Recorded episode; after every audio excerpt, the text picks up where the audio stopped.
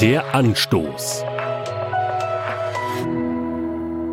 David hat schwer gegen Gott gesündigt. Deshalb legt Gott dem König des biblischen Israel drei Strafen vor. Sieben Jahre Hungersnot im Land oder persönliche Verfolgung oder die Pest für das ganze Volk. David wählt die Pest. Er hofft, gut abgeschirmt wird er die Pest wohl überleben. Und so schickt Gott tatsächlich die Pest ins Land. Als diese aber vor den Toren der Hauptstadt Jerusalem anlangt, hakt Gott noch einmal nach. Willst du das wirklich, David? David kommt zur Besinnung. Nach damaligem Recht kann David die Strafe mit einem Brandopfer stoppen.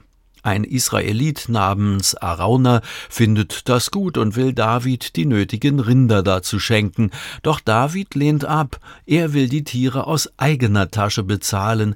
Das ist er seinem Volk schuldig und auch Gott.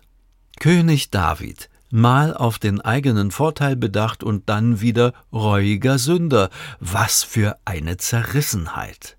Aus diesem Stamm Davids kommt tausend Jahre später Jesus, der Sohn Gottes.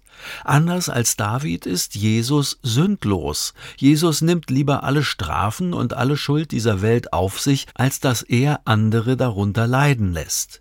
Jesus zeigt damit, das ist das wahre Königtum.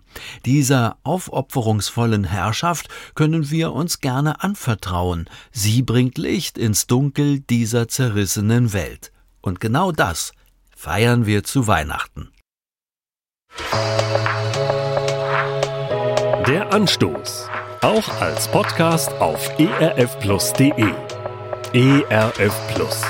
Tut einfach gut.